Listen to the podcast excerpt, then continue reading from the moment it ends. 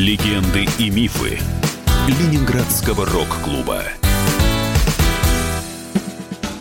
Студии радио «Комсомольская правда» в Санкт-Петербурге в программе «Легенды и мифы Ленинградского рок-клуба» у микрофона Александр Семенов. Здравствуйте, рокеры!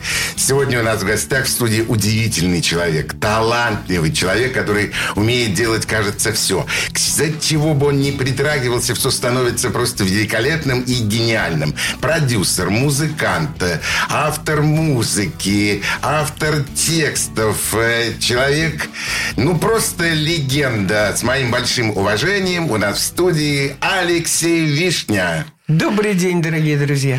Добрый вечер, Леша. Я очень рад тебя видеть у нас в студии «Комсомольской правды». Ну что, начнем с самого начала. Где ты родился? В Ленинграде. В Ленинграде. Где это было территориально? Э, это было где-то, ну, может быть, на Суворовском проспекте в роддоме. И там же где-то и жил. А жил я, да, родился я на Стахановцев. А потом, когда мне исполнилось три года, родители а, получили кооперативную квартиру на Большохнинском 6. И там становилось э, твое э, взросление. Как проходило детство? Прекрасное детство в советское время. Ничего не было, но при этом было какое-то ощущение того, что все скоро будет. Это ты так чувствовал уже? Ну, я рассчитывал. Но дело в том, что мои родители, они же приехали из Америки, и а, у меня было в доме все. И музыка, и, и все. О, вот поконкретнее о твоих родителях. Э, кто был твой папа, кем была твоя мама? Папа был военный, папа был, э, работал в аппарате военного атташе в Вашингтоне, а мама э, э, работала тоже в этом же аппарате, учила э, посольских э, жен э, английскому языку. Леша, это не легенда? Нет, конечно. Это чистая правда. Конечно. И ты вот рос в такой очень необычной семье для того времени. Я думаю, да. Я думаю, да. Я даже проводил политинформацию в школе. В какой школе ты учился? 140 и 141. Это с 1 по 8 и, и с, с 8 по 10. С 9 по 10. С 9 да. по 10. Ты хорошо учился? Неплохо, нормально. Но в 9 классе я закончил свою учебу. Я просто перестал ходить в школу, потому что ходил к Андрею Владимировичу Тропилло э, смотреть, как записывается аквариум или кино. Э, для тех наших радиослушателей, кто не знает, кто такой Андрей Владимирович Торопило, скажи, пожалуйста, два слова об этом уникальном человеке. Этот уникальный человек записал весь русский рок. Это э, отец русского рока. Но если взять 100 магнитоальбомов русского рока, то там большая часть, конечно же, э, а, принадлежит э, перу Андрея Владимировича Тропила. Как ты познакомился с Андреем Тропило? Но так получилось, что я еще когда был маленький, я ходил в кружок. И этот кружок пережил троих э, э, преподавателей. И третьим преподавателем пришел Андрей Владимирович Тропило, который, в общем-то, все и закончил там. Что это за кружок и где он находился? Это была акустика, студия акустики и звукозаписи в Доме юного техника на Панфилова, 23. Это в районе Среднеохтинского проспекта. Это было на Среднеохтинском проспекте. Те, кто приезжает, наши э, радиослушатели сейчас это место, знаете, что вот там родился русский, русский рок. рок. Да, это, конечно, очень необычно. И как же получилось так, что молодой, юный Алексей Вишня познакомился с таким мэтром? Как тебя принял этот мэтр? Что он тебе сказал? И вообще, как, как получилось ваше знакомство? Он меня назвал Дантоном, потому что я все, все время э, пытался устроить революцию. А, мне не нравилось, что в Дом э, пионеров, э, в наш кружок ходит множество волосатых людей с гитарами и без.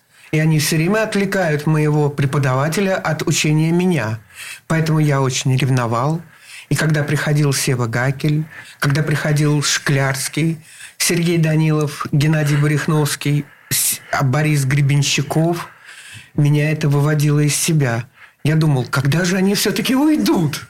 Леша, это же э, столпы русского рока. Как ты мог так думать даже в тот момент? Или ты просто не подразумевал, что те люди, которые окружают тебя, это дальнейшие герои русского рока?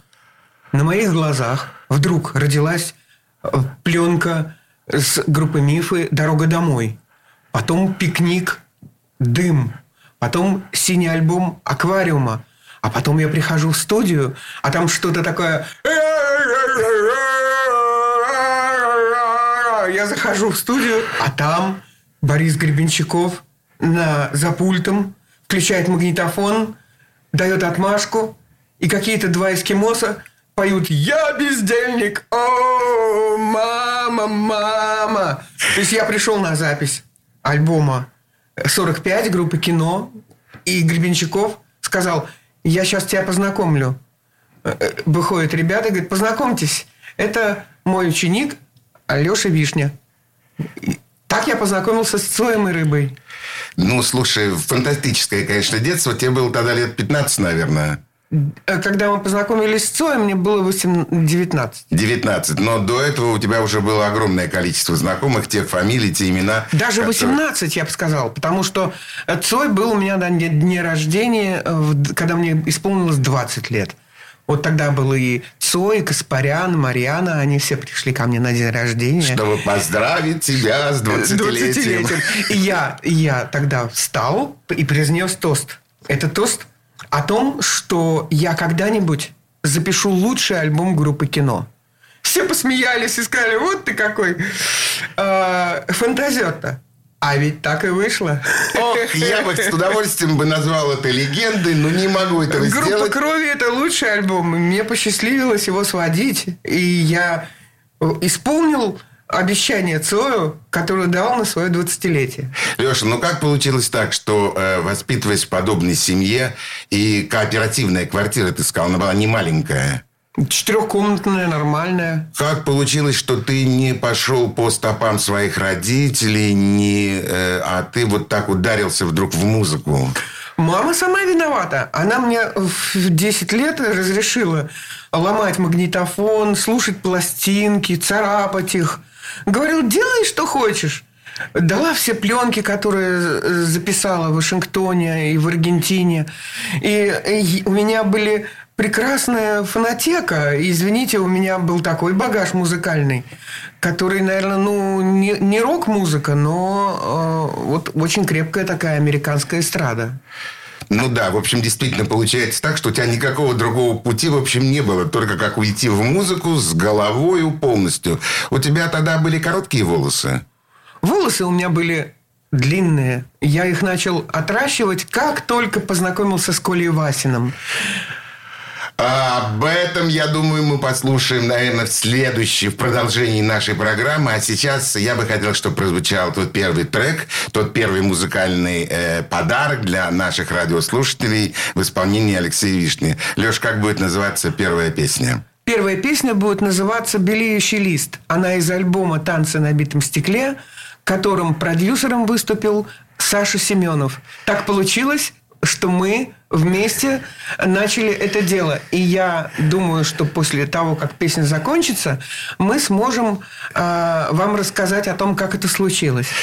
Ну, спасибо за такой алверды, Леша. Да, действительно, мы знакомы с Алексеем очень давно и дружим давно, и помогаем друг другу в нашем совместном творчестве. Песня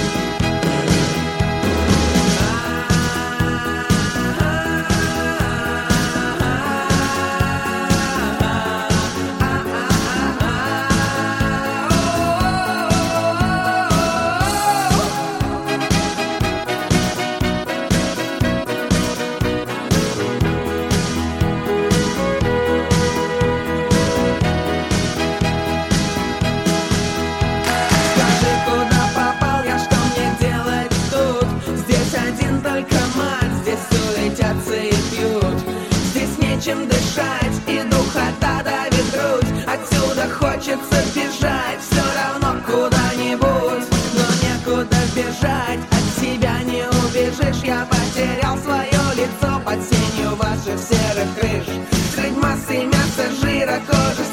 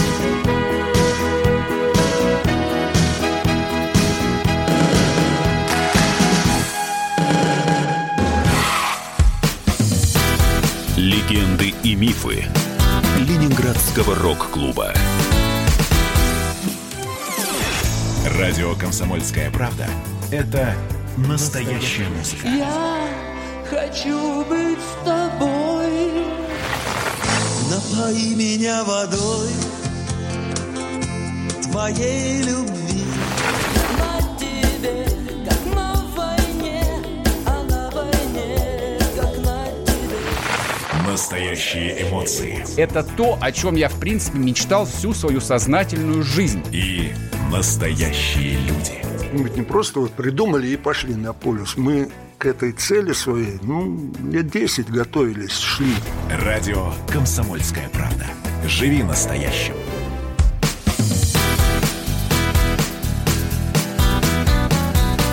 Легенды и мифы Ленинградского рок-клуба. В студии радио «Комсомольская правда» в Санкт-Петербурге в программе «Легенды и мифы Ленинградского рок-клуба» у нас в гостях э, композитор, певец Алексей Вишня. Лешня, еще раз добрый вечер. Добрый вечер, Саша. Мы остановились на первой композиции, которая прозвучала, но я бы все равно хотел, чтобы разговор пошел пока не о нашем творчестве, а о том э, юношестве молодого юного Алексея Вишни. Э, Леш, ты э, решил заняться именно музыкой, то есть ты решил заниматься музыкой, ее воспроизведением ее или ее созданием, то есть писать песни, играть. Вот когда пришла эта мысль в голову? А ведь когда я познакомился с Колей Васиным, я получил весь Битлз э, в оригиналах.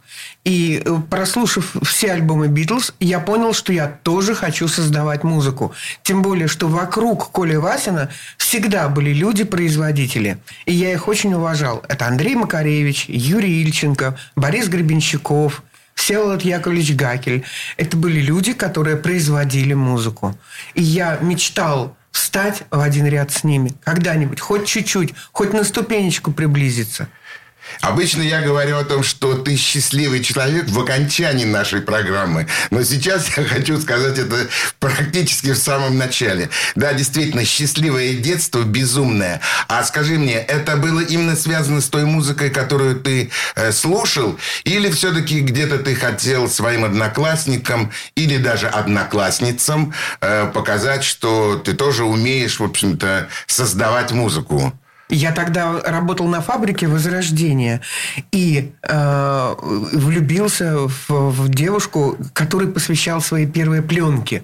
Я делал свою фотографию э, на обложку и вставлял туда пленку с одной песней и через нарочных передавал ей, чтобы она послушала, как я ее люблю.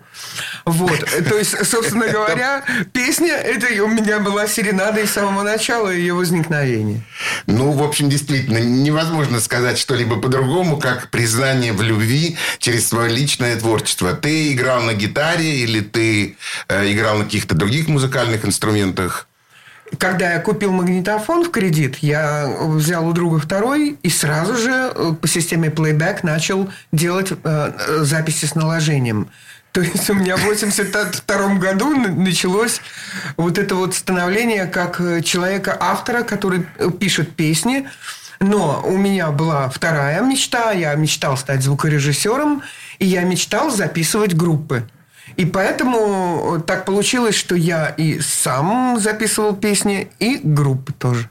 А э, играть на музыкальных инструментах, э, кто тебя учил? Ты учился самостоятельно? Как это происходило? Ну вот я когда только начал учиться на гитаре, я пришел э, в Римского Корсакова. В Римкор. И, и там мне не понравился э, преподаватель. И он не понравилось его отношение, не понравилось его э, преподавание. И я пожаловался Андрею Владимировичу Тропило, своему учителю, и сказал, Андрей Владимирович, вот я бы очень хотел научиться играть на гитаре, но э, римского Корсакова это не вариант. И он мне говорит, а давай ты пойдешь учиться на гитаре у Бориса Борисовича Гребенщикова. И Борис Борисович Гребенщиков дал свое согласие на то, чтобы я э, два раза в неделю приезжал на 45 минут, брал у него э, урок. Академический час. Да, и привозил свои достижения. За деньги. Ну, э, давай опустим. Ну, кто в свое время не нуждался в деньгах? Ага, то есть это будет Вот. платное обучение. Ну, конечно. Ну, иногда. Ну, потому что когда я э, обучался ну, у Владимира Леви, там речь не шла об этом, но там было действительно меня научили. И так получилось, что когда Гребенщиков меня учил на гитаре играть, я уже пошел заодно и к Леви. И приносил Гребенщикову те достижения, которые я получил от. Леви. И он говорит, ты что, у Макаревича, что ли, учился? Фантастика, просто фантастика. Э, скажи мне, а почему же ты не все-таки не, не стал продолжать свою учебу, не пошел, например, там в музыкальную школу или там, не побоюсь этого слова, в консерваторию учиться играть? Понимаешь, чем дело? Чтобы стать звукорежиссером, необходимо было не только закончить э, музыкальную школу и и э, получить образование звукорежиссера, это пять лет. Ну, необходимо было еще консерваторское образование на уровне человека высшего, э, то есть, э, который бы понимал ноты, понимал ноты, понимал цифры, от- открывал э, партитуры, и он мог наравне с музыкантами управлять э, этим так сказать, процессом. Процессом. И так получилось, что я не пошел учиться по музы- музыкальную школу и не пошел учиться э, по музыке дальше и никак. А звукорежиссером хотелось быть. И поэтому я пошел по другому пути. Я э, разменял родительскую квартиру на две двухкомнатные. И во второй две двухкомнатной квартире я поставил два магнитофона, пульт, ревербератор, гониометр, эквалайзеры. И стал звукорежиссером без всякого образования. Зачем это нужно было? Что еще раз подчеркивает те слова, которые я сказал в начале нашей передачи. У нас в гостях безумно талантливый человек. Человек, который может делать просто волшебство и просто какие-то сказочные вещи, даже не имея на то высшего или даже среднего технического образования. Леша, это талант. Это то, что называется действительно талантом, то, чего ты хотел бы заниматься, и действительно э, ты добился этого в жизни, ты действительно записал лучший альбом кино и стал действительно одним из лучших звукорежиссеров нашей страны. И все это ты сделал благодаря своему таланту, умению, э, умению превращать свои знания, э, свое творчество в конкретные вещи. Вы посмотрите, как он эльфит меня. Я просто говорю правду, суровую правду жизни, потому что так оно действительно и происходило. А вот э, не хотел ли ты создать группу, э, чтобы в ней были музыканты, барабанщики, гитаристы? Однажды у меня была группа, и там был барабанщик из группы Пет- Петля Нестерова и гитарист из группы «Патриархальная выставка» Коля Забегалов. И там был клавишник из группы «Дети» Николай Рудик. И у меня эта группа была специально создана для телевидения. Для того, чтобы мы могли под мои фонограммы плясать. Но мы, э, еще Максим Веркеев был из Петли Нестерова, басист. И я вам хочу сказать, что когда мы играли, это было большое удовольствие. Но я ни на секунду не представлял, как бы это звучало на площадке э, в живом исполнении на той аппаратуре, на которой тогда было принято устраивать живые выступления. Если э, их устраивать сейчас, я думаю, что сейчас можно найти в прокате любую аппаратуру, чтобы сделать концерт на самом высоком уровне. Но тогда это было невозможно. Поэтому я предпочитал включить свою фонограмму и никого не мучить. Э, Гениально сказано. Хочу услышать вместе с нашими радиослушателями еще один музыкальный трек, который ты предложишь нашему вниманию. Что это будет сейчас? Э, У меня есть проект «Вишневое кино». Я перепеваю песни Цоя. И сейчас я хочу вам поставить самую мою любимую песню из этого проекта. Она называется «Камчатка». Слушаем.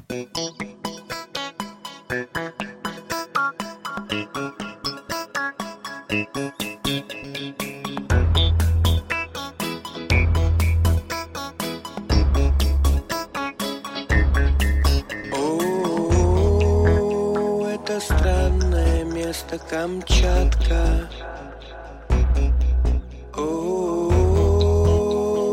Сладкое слово Камчатка. Но на этой земле я не вижу тебя, я не вижу твоих кораблей. Я не вижу реки, я не вижу моста, ну и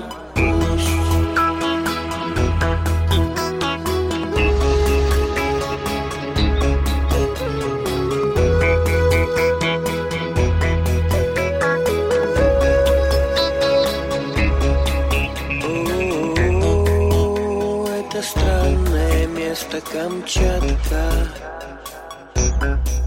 О, это сладкое слово Камчатка.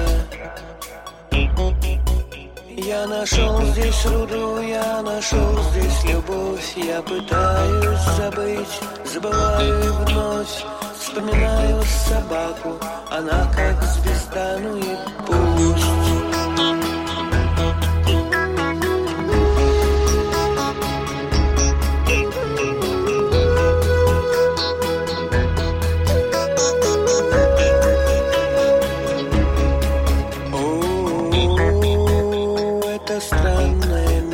Камчатка. О, это сладкое слово Камчатка. Я не вижу здесь их, я не вижу здесь нас Я искал здесь вино, а нашел третий глаз Мои руки из дуба, голова из свинца, ну и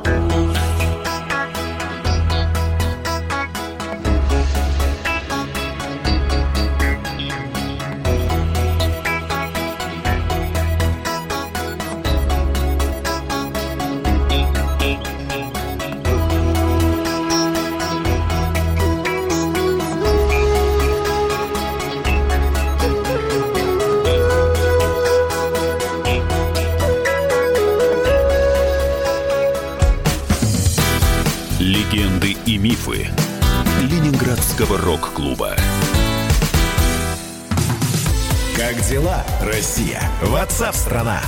Это то, что обсуждается и то, что волнует. Это ваши сообщения в прямом эфире, в том числе и голосовые. Каждый будний день с 11 до 15 часов с Михаилом Антоновым. Эфир открыт для всех. Включайтесь. Радио «Комсомольская правда». Радио про настоящее.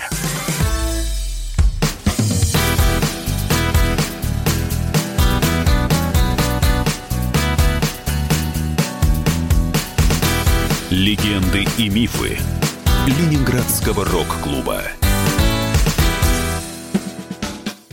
В студии радио «Комсомольская правда» в Санкт-Петербурге в программе «Легенды и мифы Ленинградского рок-клуба» микрофон Александр Семенов, а у нас в гостях Алексей Вишня. Леша, еще раз добрый вечер. Добрый вечер всем радиослушателям. Добрый вечер, дорогие друзья. Вернемся дальше к продолжению, к раскрытию талантов э, Алексея Вишни. Не только как звукорежиссера, как исполнителя, э, как человека, который создает группы для мифического исполнения на телевидении. Э, Скажи мне, а концертные выступления э, Алексея Вишни, э, чем они обычно отличались от остальных выступлений остальных групп? Ну, представляете, выбегал на сцену такой волосатый, толстый, потлатый, похожий на женщину и, и человек, и что-то тонким голосом там а, под фонограмму. Вот были концерты Алексея Вишни в 80-х годах. Так они приходили. А Потом уже возникла техника. Я научился петь вживую. И по большому счету сейчас мои выступления проходят тоже под фонограмму, но под ту фонограмму, которую я полностью сделал сам. И я могу доиграть что-то и могу что-то допеть. Э, Создав студию у себя э, в квартире, к тебе стали приходить музыканты, которые э, записывались у тебя, потому что, наверное, это была одна из немногих студий в городе, где можно было вообще записываться. Это ведь так? А, Я был учеником Тропила. Тропила владел студией. Этой студии не хватало для того, чтобы записать всех, кто хочет. И поэтому, когда я подружился с группой кино, э, отпало вообще желание Тропилы как-то с ними э, работать, потому что ему это было не очень интересно. И он сказал, Вишня, ты будешь писать кино, пиши кино. Это было после альбома фактически «Ночь», После этого не было больше э, совместных работ э, кино с но я записал «Это не любовь», и э, неизвестные песни, вот как сейчас это вышел альбом «Любовь – это не шутка» на «Машине Рекордс», а, и свел группу «Крови». Ну, вместе сводили, конечно. Скажи мне, как вообще происходила запись группы кино, поскольку это легенда э, русского рока? Как они вообще были в, во время записи? Они были э, критичны, они были самокритичны, они много требовали, или они были спокойны в записи? Как это было? После того, как э, сочинялась песня, э, Юрий Каспарян брал э, этот материал в обработку, придумывал аранжировку, и когда уже была аранжировка готова, ребята приходили, с ба- приходил первый басист э, Игорь Тихомиров, приходил, чтобы наиграть э, бас на драм-машину. И потом подключался Георгий Каспарян, который в то время звался Юриком, и э, э, они записывали болванку. То есть барабаны, гитара, Бас-гитара. И, бас-гитара. И, быв- и, э, если нужно, то акустическая гитара Цоя. Но мы ее всегда старались накладывать. Э, То есть на ритм-секцию накладывалась живая гитара Цоя и его голос. Ты мог вносить какие-то свои коррективы в, э, в инструментальное произведение группы кино? Смотря на каком уровне. Э, В плане звука все В было, в плане моих, звука. было все в моих руках. Но в плане аранжировок э, ребята приносили те аранжировки, которые сами нааранжировывали, и я туда не имел доступа.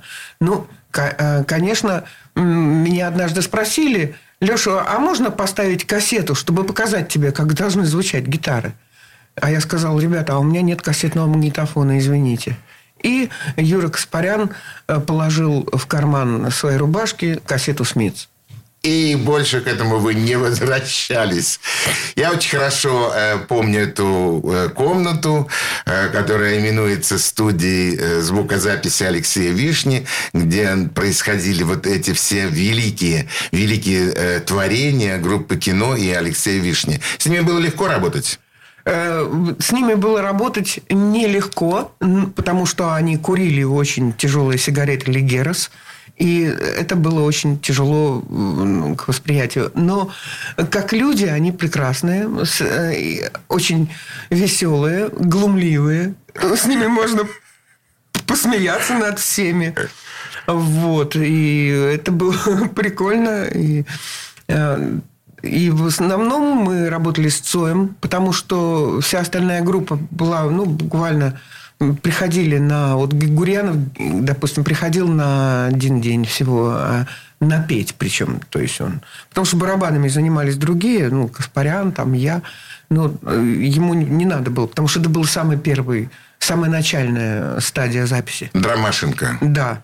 И вопросы а, по ритму, они закрывались в первый день. Поэтому, в принципе, делать было половине группы нечего. Но вот так вот, что Георгий Каспарян и Тиша, э, это была такая интересная связка, в ко- в которой, в общем, э, это и лебедь, рак и щука, потому что, э, с одной стороны, Тихомиров очень грамотный музыкант, практически полуакадемический, я так понимаю. Он играл джаз, и для него это вот, ну, э, сложность группы кино, для него это было как в общем, ну, трудно. Ну, когда ты Мерседес, тебя заставляют ехать... как- На «Жигулях». На «Жигулях», да, вот так. Скажи мне, а кроме группы кино, э, кто записывался еще у тебя на твоей студии? Пикник Шклярский записывал песню «Телефон 000». Группа «Мифы» записала два альбома «Мифология» и «Бей колокол». Ну, «Бей колокол» мы писали на мелодии, но все равно я принимал участие. Вот. э, И много групп, можно сказать. Э, Группа «Тест» очень смешная. Потом группа «Объект насмешек», «Авиа». Э, Кого-то я точно забыл. Дискография, конечно, Группа фантастическая. «Кофе», Петля Нестерова с Каспаряном, группа «Старт» э, с Валерой Аллаховым. Мы очень много работали и очень много проводили времени за обработкой треков.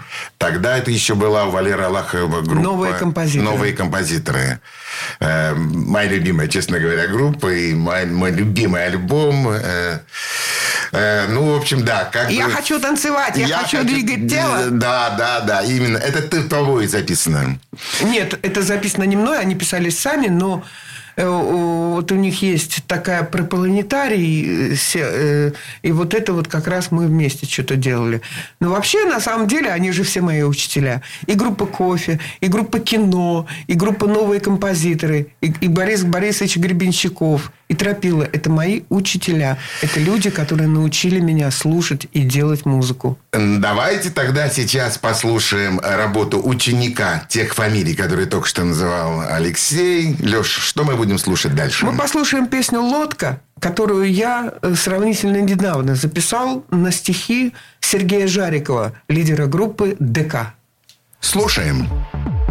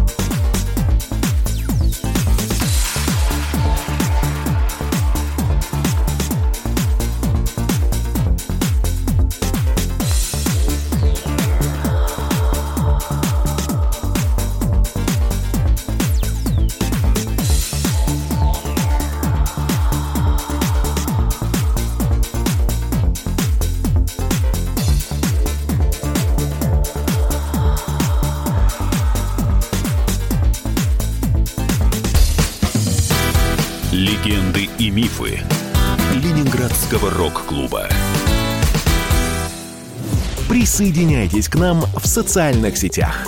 Подпишитесь на наш канал на YouTube. Добавляйтесь в друзья ВКонтакте. Найдите нас в Инстаграм. Подписывайтесь, смотрите и слушайте. Радио «Комсомольская правда». Радио про настоящее.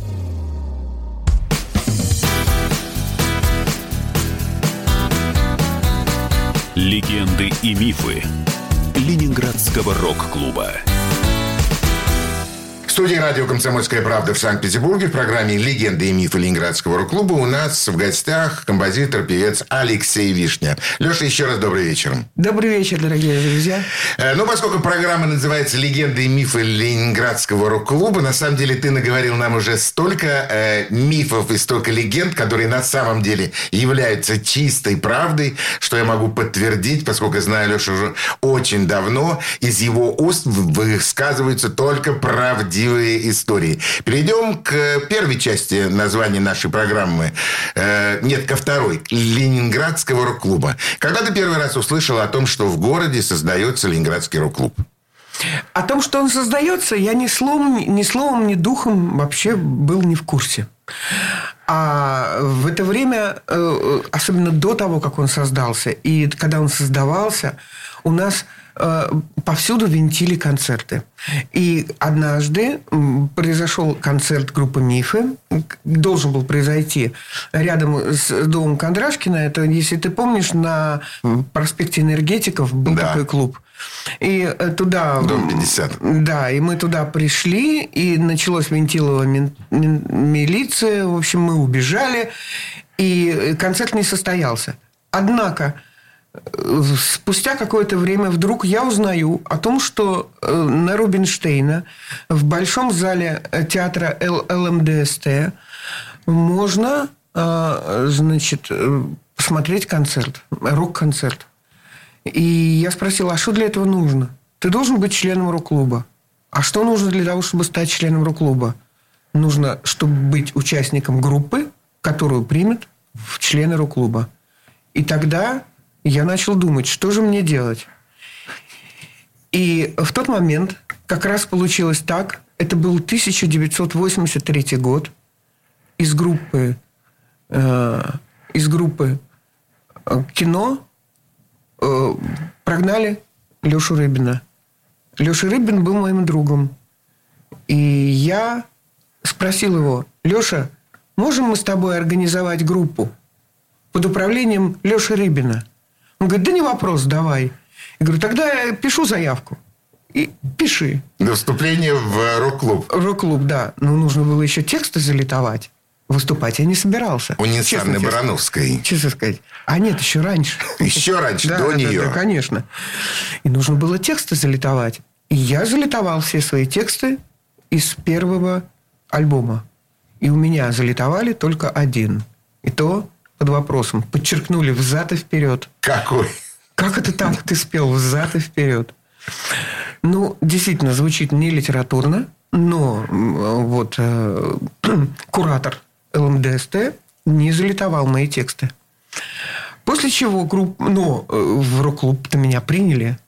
И я мог спокойно приходить на концерт и получать 2-3 билета на то, чтобы сходить на кино, ну, на, на этот... ну, то есть, выступление. ну, Два-три билета мне давали, да. То есть, грубо говоря, я был членом рок-клуба. Никто не, не, не понимал, что я пою. Никто не знал, что я что-то играю. Но все меня знали, что я что-то записываю. Я был звукорежиссером у группы кино, но меня не приняли э, в группу кино. Э, И поэтому я не был членом группы кино официально. Но, тем не менее, ты был членом Ленинградского рок-клуба. Да, я был членом Ленинградского рок-клуба. У меня не было членского билета, но он был и не нужен. Достаточно было прийти в субботу в нужное место и получить нужные билеты. количество билетов.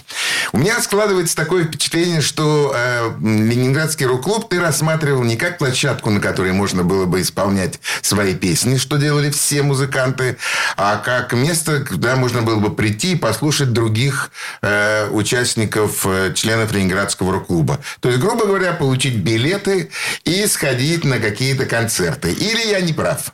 Это выглядит так. Это выглядит так. Но на самом деле я еще не был достоин того, чтобы выйти на сцену в рок-клубе. Эко как самокритично. Конечно.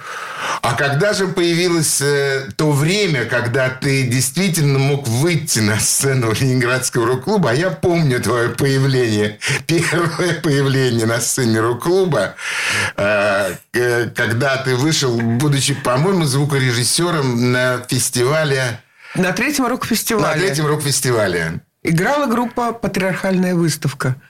И Андрей Владимирович Тропила, которому я помогал на этом концерте, а сценическим звукооператором.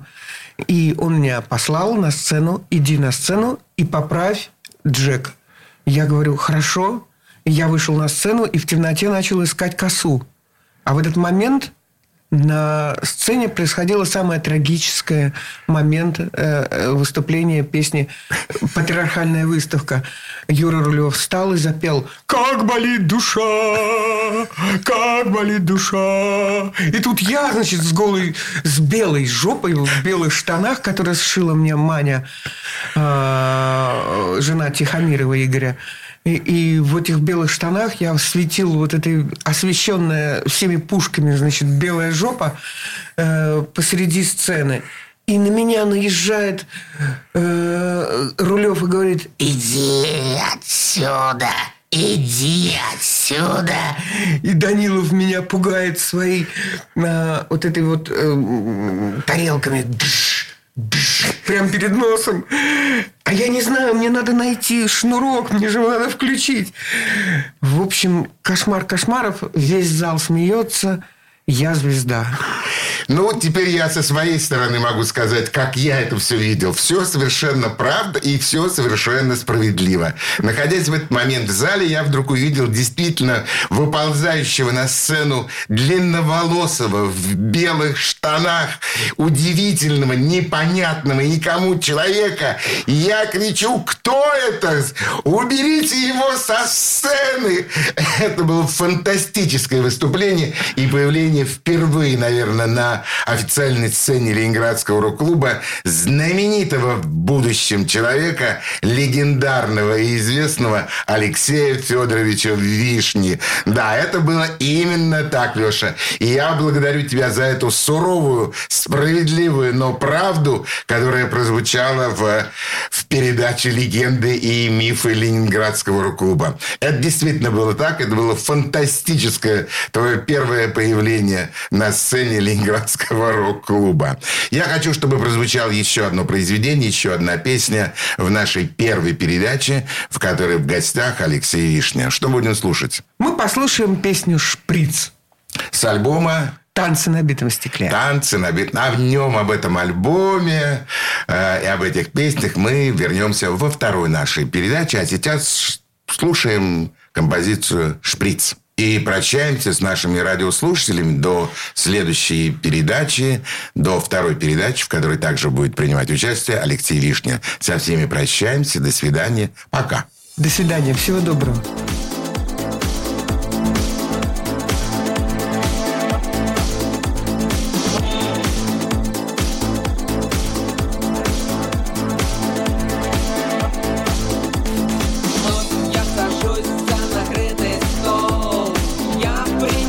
Apero, dimmi